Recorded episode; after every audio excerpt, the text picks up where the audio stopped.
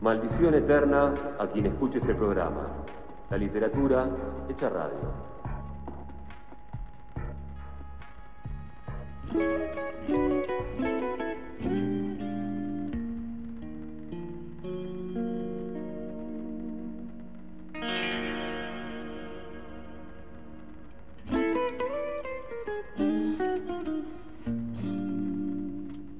...8 y 5, 20.05 de la noche... ...en esta Maldición Eterna, 56, programa 56 de Maldición Eterna... ...por 221 Radio... ...la radio en la que vive y late la ciudad, los años de la ciudad. Hace un rato nomás dimos, charlamos con Marcelo Vallejos de su novela Como un animal herido. Y ahora se va a incorporar otra voz, teníamos muchas ganas de charlar con una escritora que ya hemos hablado el año pasado, eh, a partir del lanzamiento de su, novel, de su novela, otras cosas por las que llorar. Pero bueno, siempre es bueno traer las voces eh, interesantes, o que las charlas que nos gustaron interesantes, volver a traerlas y recuperarlas. En este programa, ahora que tenemos la posibilidad, de estar en vivo. Recuerden que la vía de comunicación es 221-502-7471. Y como siempre decimos, me van a escuchar decirlo muchas veces a lo largo de este programa, que todo es una cuestión de fe y de cruzar los dedos para saber si la llamada está del otro lado. Así que saludamos eh, a Luciana de Luca. Luciana, ¿estás por ahí? Estoy, estoy. La, la fe funcionó. Hola, buenas noches. ¿Cómo va? Muy bien, muy bien. ¿Ustedes?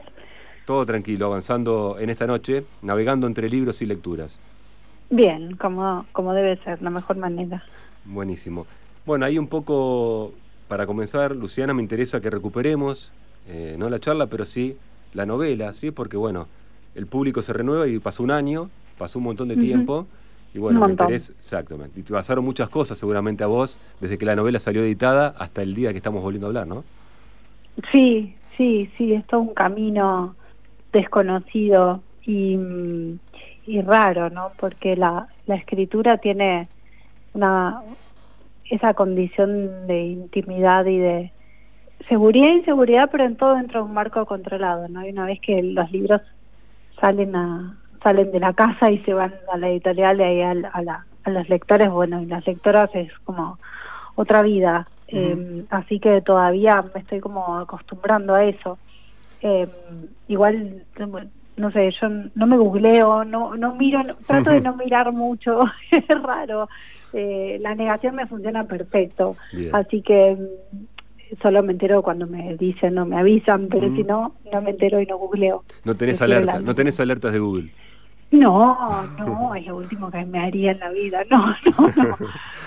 No, no, Se, se, usa mucho, viste que hay mucha gente que se, lo tiene las, las activadas, las batiseñales, y bueno, y ahí están siempre habiendo si hablan de ello, ¿no? El ego necesita alimentarse a diario. Sí, el, el mío supongo que también lo mantengo bastante a dieta, eh, pero no, me da mucha impresión. No, creo que no, no podría porque me da mucho vértigo. También pasa, es, es una época complicada eh, para, para para estar buscando a ver qué, la, qué, qué opina la gente de, de, uno, sobre todo, no tanto del libro, porque el libro, bueno, te puede gustar o no, y es circunstancial y es mínimo en la vida de una persona. Si leyó un libro por la mitad y le pareció una porquería, lo dejó y ya está. Eh, pero por ahí, viste, cuando ya es un poco borroso el tema de los límites entre lo que lo que se dice de la gente y lo que se dice de las cosas. Eh, entonces yo acá estoy muy contenta sin saber y listo. Sí, como que se perdió cierta límite, ¿no? Precisamente el límite ese que planteás se perdió, ¿no? Entonces como que todo el mundo puede decir cualquier barbaridad incluso de manera infundada, ¿no?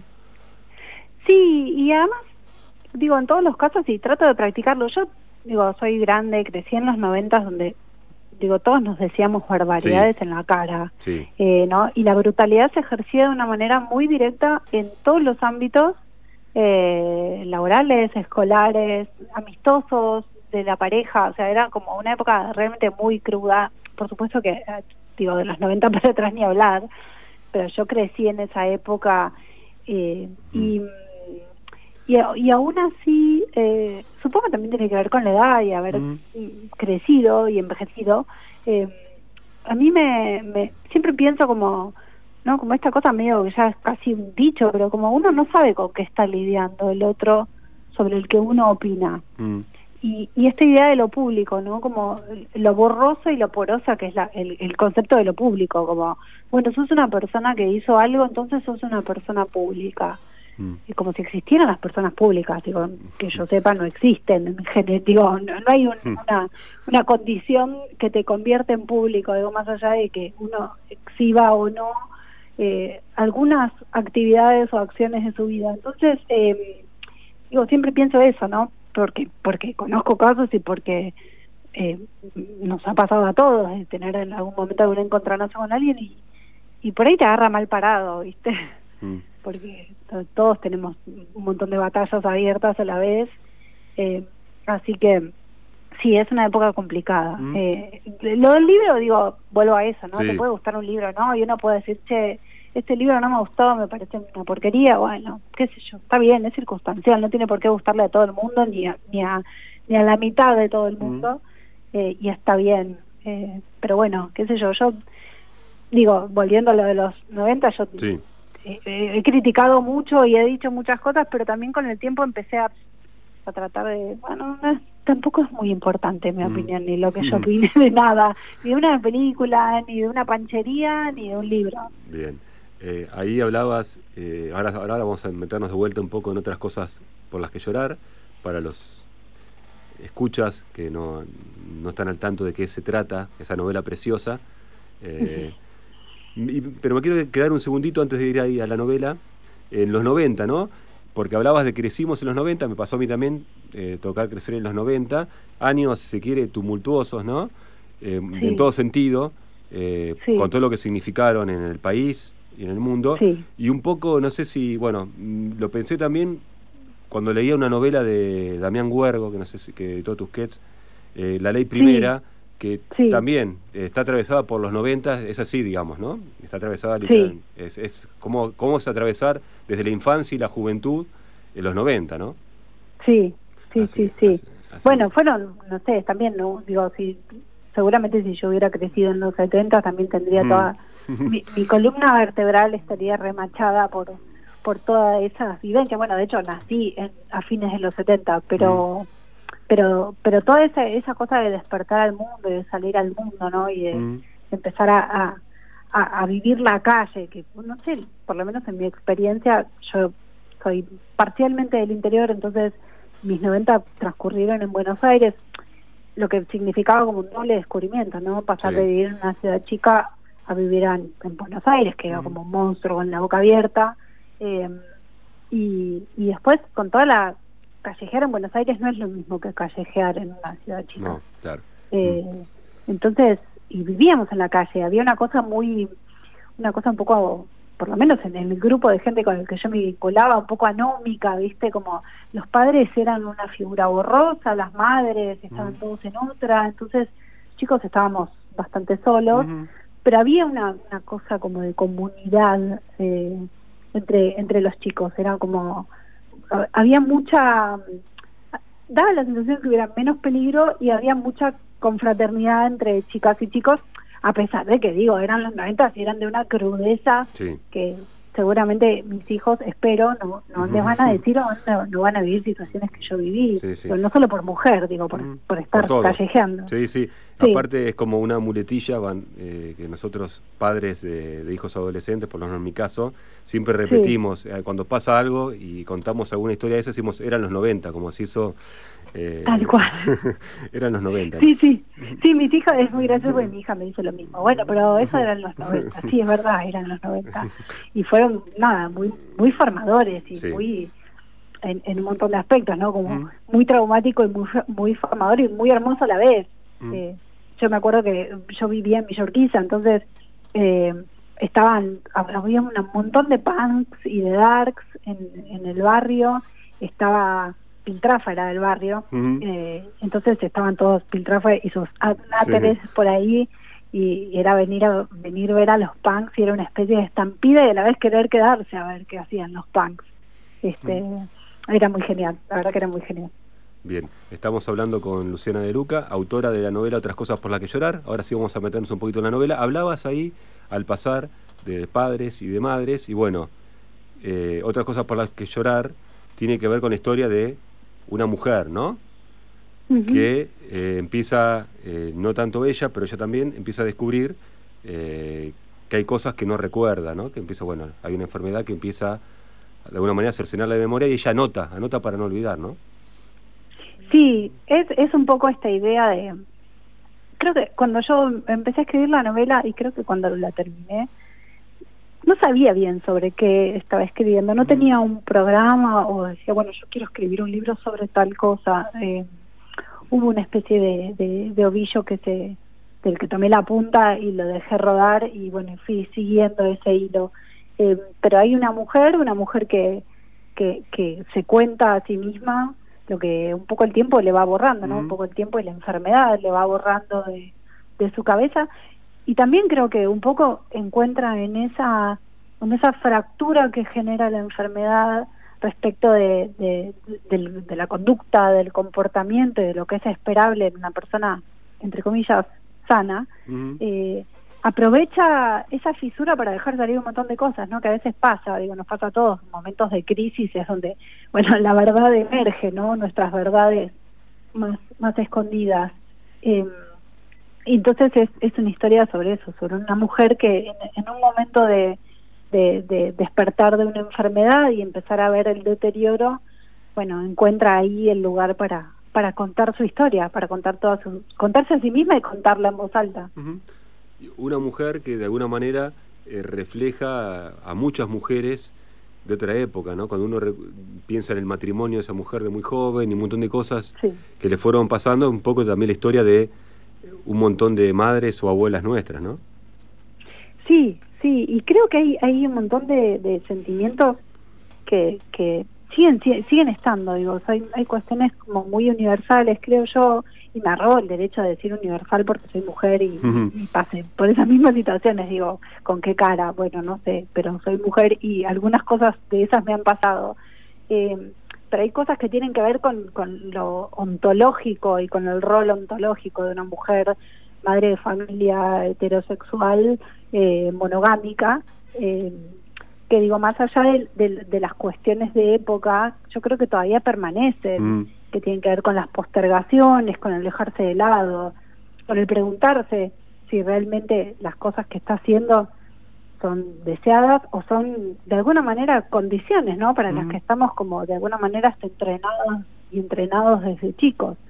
Em, pero sí es cierto que hay un hay un hay una, una, ideación, digamos, que tiene que ver con, con otra época, con las mujeres por ahí entre las que yo me crié, digo, mi mamá, mi abuela, tías, primas, eh, tuve una familia con muchas mujeres, muchas mujeres casadas y muchas mujeres solteras, una familia bastante numerosa, y, creo que de ahí fui sacando como pequeños retazos de, de esa Carolina que finalmente terminé armando. Una Carolina que a mí lo que me, pasó cuando la leía, ¿no? Era como una mujer siempre relegada, ¿sí? Primero por el padre, después, bueno, eh, el lugar que le otorga el marido, la vida misma, y que, digamos, lo único que tiene por momentos es el patio y sus plantas, pero después, eh, básicamente, cuando ella empieza a perder, digamos, su memoria, intenta aferrarse a lo que le queda, ya si el silencio le llega también a su propia voz, eh, ya no es nada, ¿no? Porque en definitiva fue postergada y relegada por el resto que la rodeaba, ¿no? Voluntaria o, o involuntariamente. Sí, sí, hay, hay una cosa que tiene que ver con sí, no, hay una opresión deliberada, sino mm. que creo que es una opresión cultural, o sea, que tiene que ver con, digamos, la autorrepresión y la represión que ejerce la cultura sobre todo, digo, ¿no? Hombres y mujeres de distintas mm. maneras, y disidencias, por supuesto, ni hablar. Em, y, y en este caso, sí, y me parece que tiene que ver con, quizás ahí me voy demasiado lejos, pero hay como una cosa, me da esa sensación de que y es una reflexión personal respecto de cierta disolución del yo que, que pasa en el capitalismo, ¿no? Como mm. esta cosa de que, bueno, todos tenemos un rol y hay que trabajar y hay que cubrir necesidades y hay que desempeñar determinadas coreografías mm. para sostener una vida en las que nos vamos diluyendo, sea la maternidad, la paternidad, la profesión, la carrera, eh, el consumo, digo, todo lo que se nos propone de alguna manera, un poco hay una disolución de lo que somos en pos de conseguir otra cosa. Digo, cedemos, ¿no? Cedemos tiempo, cedemos deseo para conseguir otras cosas. Mm. Eh, y yo creo que un poco ahí eso, ¿no? En, un ámbito muy austero, porque no hay mucho para intercambiar, ella dio su vida, se dio su vida a, ese a ese sistema de, ese sistema amoroso en el que vive eh, y a partir de ahí se va desdibujando y lo último que, le queda que es la memoria que es el, patrimonio que tiene para para reconocerse y, autorreflexionar se le va deshilachando mm. sí y, pensaba también en esta cuestión de eh, la memoria lo importante que es no para constituirnos como personas y bueno al perderla básicamente este, borramiento que vos bien marcás que en realidad nos alcanza a todos nosotros, ¿no? Porque si nos ponemos a pensar eso que estabas planteando, Luciana, de el capitalismo, ¿sí? Como nos va diluyendo como personas, eh, es así, ¿no? Básicamente eh, nos vamos transformando en parte de un engranaje y no en algo individual, ¿no?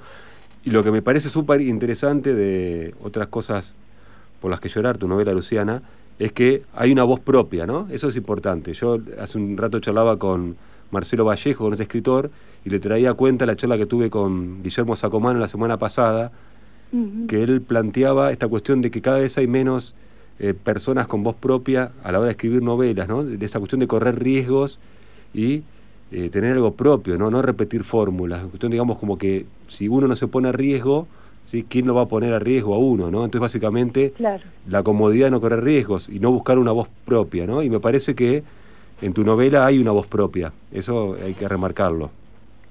Bueno, gracias. Y, sí, yo creo que toda todo corrimiento de cualquier persona, pienso en la música, pienso en mm. todo, ¿no? Como de, cualquier persona que quiere ejercer una, una práctica artística o una educación, digo, correrse de lo de lo de lo propio, de lo digamos de lo esperado, ¿no? Como mm. de lo de lo que funciona eh, bueno, sí, conlleva riesgos porque es el riesgo de que no guste o que sea demasiado osado, que tampoco se lo atribuyo tanto a mi novela, digo, no es que piense que sea, oh, qué osada o oh, qué distinta, sí sé que tiene una cuota de, importante que, y que es algo para mí importante es que sea genuino. Escribí la mm. novela que quería escribir y que pude escribir y traté de hacer la mejor novela que podía hacer en ese momento. Bien. Eh, pero es como una premisa personal. Digo, mm. yo me, me, tomó muchísimos años de mi vida llegar a publicar una novela. Bueno, publiqué la novela que mm. quería publicar y que quería hacer y que quería escribir. Y por suerte mi editora me prestó atención y mm. me leyó cuando no me conocía y podría haberme dicho no gracias. Mm. Eh, y, pasaron un montón de cosas, digo, no fui yo sola, pero pero pero definitivamente tiene que ver con eso, creo yo, con, bueno, lo que uno cree. Después, hay otros libros que por ahí les va mucho mejor que al mío, pero bueno, después eso es circunstancial. Ahí, bueno, eh, forma, fue editada por Tusquet, eh, la editora, la podemos nombrar ya que te llevaste bien. Paola Lucampi, por supuesto, cómo no, eh, no solo editora, sino además gran persona y gran amiga y contenedora y todo lo bueno que se pueda decir de una persona, entre todas las cosas buenas que, y, eso trajo el libro. Y, eso que es editora. Y eso que es editora, ¿no? Muy buena editora. Conmigo ha sido un amor de persona. Bien. Y ahí, bueno, estaba pensando eso porque tengo sobre la mesa también al lado de, de tu novela, otra novela que cuando la leía, es una novela en realidad, a mí me gusta mucho la literatura eh, japonesa, sobre todo Murakami, y, pero bueno, eh, a partir de, de Tusquet, de lo que ha publicado el año pasado y este año, empecé a descubrir, yo desde mi ignorancia, a pesar de ser fan de Murakami y de otros escritores, y me, topé con una novela que no pude dejar de hermanarla con otras cosas por las que, llorar, que llorar que me resultó igual de, bella, digamos, eh, su prosa, que es Luna Llena, eh, de Shimasaki, que tiene que, podemos decir que la temática podría eh, rozarse con otras cosas por las que llorar, pero bueno, me referenció todo el tiempo y me parecieron como novelas hermanas, por la belleza de, la prosa poética, el tema y el modo en que se aborda el tema, que es el mismo, básicamente, con algunas variaciones, pero me parece que es un modo muy hermoso de abordar eh, un tema que por ahí eh, puede ser un bajón, ¿entendés? A veces uno dice, uy, esta novela trata sobre tal tema, uy, qué bajón. Y me parece que cuando uno consigue leer algo y que a pesar del tema, que en este caso es una enfermedad eh, cognitiva que se va, va de- deteriorando en las personas, eh, consigue que lo más importante sea la prosa poética y uno pueda de algún modo desentenderse de eso, no es el fin, sino un medio para contar algo, me parece sumamente interesante. Bueno, voy a tener que leer la novela que, que recomendaste porque me la vendiste muy bien. Bien, vas a ver Eh, que, eh, a bueno, eh, vas, a ver, que- vas a notar que es una hermana de, de otras cosas Ah. por las que llorar. Bien. Eh, Sí, y a mí me, me, me gusta un poco la idea de, de la enfermedad es, es, un- es un momento de la Mm. novela o es, un, o, es una, o es un ingrediente de la novela, pero no es todo. Bueno, la leíste y sabes que... Mm. eh, Sí, no, es una no es una novela sobre una no, enfermedad. para nada. Es una novela sobre una historia de una mujer. La- digo, de, historia de digo, claro, de hecho la enfermedad uno la va descubriendo a la par de ella en esas anotaciones y lo que va pasando alrededor, pero no es algo que centre la atención ni la atención del relato, ¿no? Claro, y de hecho ella es algo que no, No. tampoco tiene muy en claro, No. ni muy presente, ni lo está mencionando, ni su familia lo está mencionando. Es algo que está ahí como una sombra, ¿no? Como algo que está ahí al acecho, pero nunca nunca se habla nunca se habla directamente de eso y es la excusa para para todo lo otro, para una reflexión sobre la, la vida, creo yo. Eh, a mí me gusta eso que decís, ¿no? Los libros cuando cuando te proponen un tema, pero bueno, yo a mí me Mm. gusta mucho el cómo me cuentan las cosas. Mm. Eh, eh, digo, incluso a veces más que más que las cosas que me cuentan. Eh, pero bueno, eso es una, una cuestión de gusto personal. Seguro. Y, Mm. y lo disfruto mucho, así que se, se la voy a pedir a mi editora. Ese es tu kit también, así que ahí está. Bien, perfecto. Queda todo Eh, en familia. Las últimas dos preguntas te hago, Luciana, estamos hablando con Luciana de Luca, autora de otras cosas por las que llorar. Una, hablamos de los 90 bastante, o un buen rato, y que, bueno, es ineludible, los 90 tienen mucha música. Sí. ¿Qué, qué, qué bandas que escuchabas en los 90 seguís escuchando hoy día? Hay un montón. Yo en los 90 tuve tuve momentos distintos. Eh, tuve mi, mi época grunge y, y después tuve una época que yo escuchaba mucho hardcore y punk. Eh, estaba ahí como siempre merodeando en la escena de la Buenos Aires hardcore. Sí. Eh, y nada, son épocas muy lindas y muy gratas. Eh, pero sigo escuchando un montón de bandas. De hecho, por ejemplo, voy a ir a ver a Pixies Bien. ahora el 14, sí, sí.